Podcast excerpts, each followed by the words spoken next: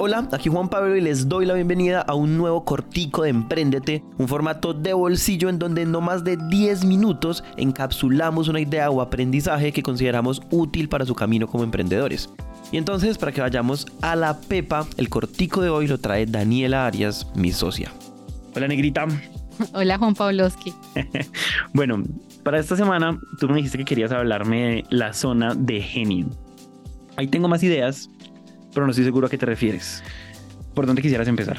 Yo creo que quisiera empezar diciendo que soy una persona que en los últimos cinco o seis años, como cofundadora de esta empresa, he buscado muchos sistemas para organizar mis tareas, he buscado muchas formas de ordenar mi trabajo, he buscado reagruparlo de muchas formas y por alguna razón misteriosa siempre quedo en el plato con una cantidad asombrosa de tareas, asombrosa, o sea, que me parece asombrosa. Entonces yo diría que la zona de genio viene justamente para mí y la reflexión de la zona de genio de ir una vez más con una queja que no es nueva, sino una queja habitual, al contrario, muy habitual, eh, ante ustedes, mis socios, diciendo, otra vez tengo el plato lleno eh, y no sé ni siquiera cómo tomar.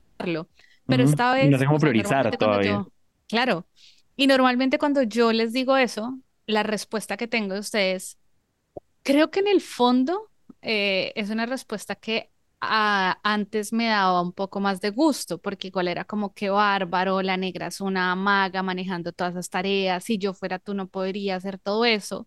Eh, y obvio como que en parte hasta eso se puede sentir bien, porque es como ser especial pero eso tiene tintes de workaholic, no sé, bueno, la terapia para otro día, eh, pero eh, también, entonces, pero como que la última vez que fui les dije eso, yo siento que recibí de ustedes tres comentarios muy diferentes que me llevaron a pensar y a reflexionar mucho sobre, o sea, igual la necesidad era la misma, tengo el plato muy lleno, necesito ver cómo evacúo esta cantidad de tareas y hay un mundo de proyectos que no se van a poder ejecutar porque ya no tengo más cabeza pero recibí tres respuestas para mí muy diferentes, pero las tres muy valiosas.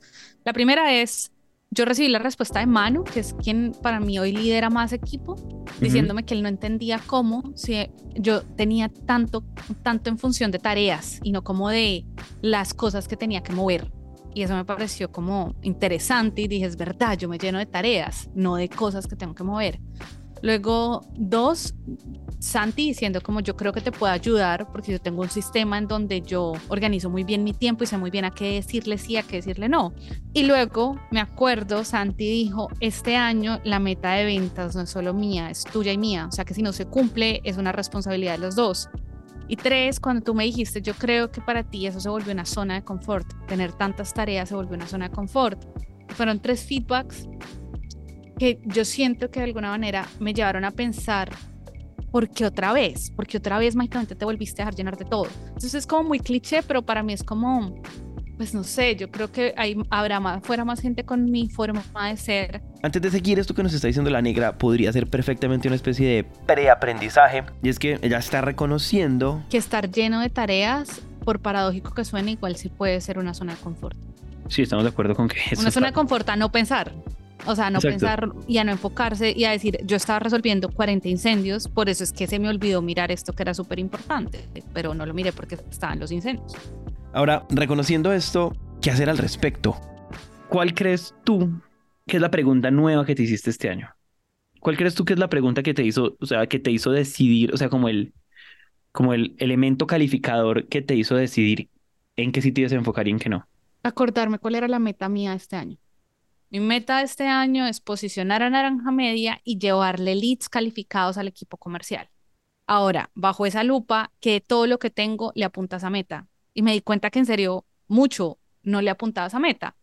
Eh, y en parte creo que igual la reflexión de zona de genio, por más cliché que suene, pues tiene que ver con que obvio hay un marco para mí de cuáles son mis expectativas como en el rol que tengo hoy y cuáles son los objetivos, pero luego yo dije, pero pero finalmente si se supone que no todas las personas somos iguales, ¿cuál es la mejor forma en la que yo puedo llegar a esos objetivos, a esas expectativas? Y no es la misma en la que cualquier otra persona llegaría. Entonces, como, como también un trabajo de tratar de entender, ok, cuáles son las particularidades que más bien apalancan mi camino, como que yo dije, ¿cuáles son mis ventajas injustas? Y entonces, ¿cómo apalanco más mis ventajas injustas en vez de eh, simplemente dejarlas ahí a un ladito y como, bueno, de vez en cuando las uso? Dame un ejemplo de cuáles son tus ventajas injustas. Por ejemplo, que yo sé explicar muy claras las cosas. Entonces, yo dije, eso en el fondo, eh, la gente dice que yo sé hablar mucha mierda, pero en el fondo yo creo que saber explicar de una forma muy clara las cosas. Sí. Y entonces eso me da una ventaja y es que, pues si alguien no tiene esa capacidad, pero sí tiene igual una capacidad de ejecución grande, pues yo puedo explicarle muy fácil cómo hacer algo y delegarle la tarea en vez de yo hacer esa misma tarea 10 veces. Entonces, o sea, ¿tú crees que igual esto sí tiene algo de este libro del, esencialismo de Greg McKeown? De esta pregunta de ¿qué es lo mejor que le puede pasar a la empresa gracias a mí? Sí, lo que pasa es que el esencialismo no se ve igual en todos los cargos. Cuando yo hablé de esencialismo con, o sea, como más de cómo hago lipo a mis tareas con Santi, en un rol comercial es que es mucho más fácil entender, pues, qué tiene que hacer, un, qué hace que sea exitoso una labor de una persona en comercial. Vender. O sea, no, ahí no hay grises, vender. Eh, pero qué es exitoso de alguien que está construyendo una marca o cuándo se acaba esa tarea o cuándo yo puedo decir que ya terminé de hacer buen marketing para Naranja Media, de construir bien una marca. Y la marca entonces no se construye solo conmigo, se construye con el equipo, con más cosas. Entonces cuando uno entiende pues que de pronto, claro, en mi esencialismo yo no puedo entonces, dedicarme a hacer una tarea como otras personas en su esencialismo, en su zona de genio, sí pueden dedicarse a hacer una tarea bien. Yo entendí que de pronto una cosa que yo sí puedo hacer bien es ayudarle a rebotar a los equipos. Y entonces, si yo delego más y genero más tiempo para ayudarle a rebotar a los equipos, pues al final voy a tener más output, o es mi teoría hasta hoy, respecto al trabajo que yo podría hacer sola pero entonces si ves, no es como que ahora me dedico a hacer una cosa muy puntual, no, todo lo contrario, digamos, mi cosa puntual igual al final me tiene muy, una agenda muy diversificada, porque es ir a rebotar con cosas muy diversas. Eh, y es, es como de nuevo un llamado, yo creo que incluso me hice el llamado, luego dije, que tanto yo sé cuál es la zona de genio de la gente que trabaja conmigo? No estoy segura si yo sé cuál es la zona de genio de cada persona, pero en cambio, por ejemplo, en nuestro caso, el equipo de producción, que es el equipo más grande, nosotros queremos que todos tengan las mismas habilidades y yo no estoy segura si eso va a ser así, porque pues no, de pronto no, no es la zona de genio de todos ser como nosotros nos imaginamos que deberían ser. Algo así fue como la historia que me llevó a eso. Me gusta. Si este cortico conectó con ustedes y los dejó pensando en algo, por favor no olviden calificarnos, compartirlos con los más cercanos y sobre todo escribirnos, cuéntenos de qué les gustaría que habláramos. Estamos ahí siempre disponibles en nuestras redes sociales, arroba somos.emprendete y también por nuestro WhatsApp. El número es más 57 317 316 9196. Repito, más 57 317 316 9196. Nos vemos la próxima semana con un nuevo episodio y dentro de 15 días con un nuevo cortico de Emprendete.